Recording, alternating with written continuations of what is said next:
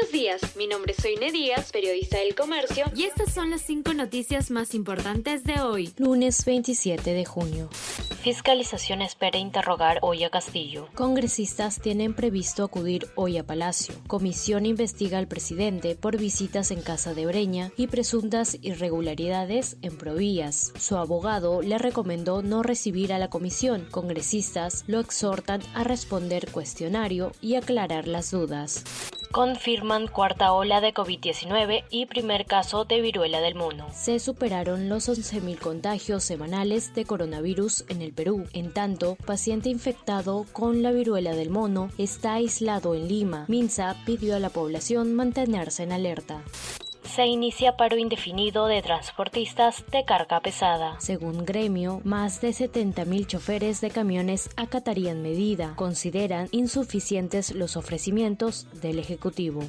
Seis candidatos en el BRAEM tuvieron nexos con narcotráfico. Al menos seis postulantes de importantes distritos de la zona, como Quimbiri, Pichari y Yochegua, estuvieron vinculados a cocaleros radicales e incluso al narcoterrorismo.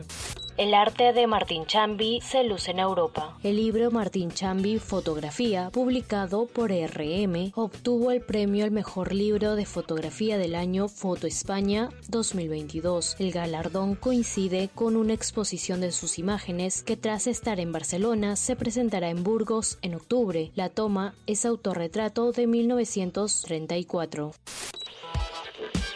Todos, ¿qué tal? ¿Cómo están? Eh, espero que estén comenzando su día de manera excelente. Yo soy Ariana Lira y hoy tenemos que hablar del debate presidencial. Podcast Tenemos que hablar con Ariana Lira. Lunes, miércoles y viernes desde las 7 de la mañana.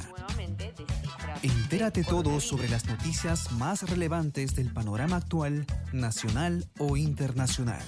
Escúchalo en la sección podcast del comercio o a través de Spotify, Apple Podcasts y Google Podcasts.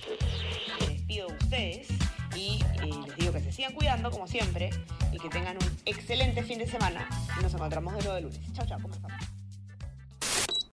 Esto fue El Comercio Podcast.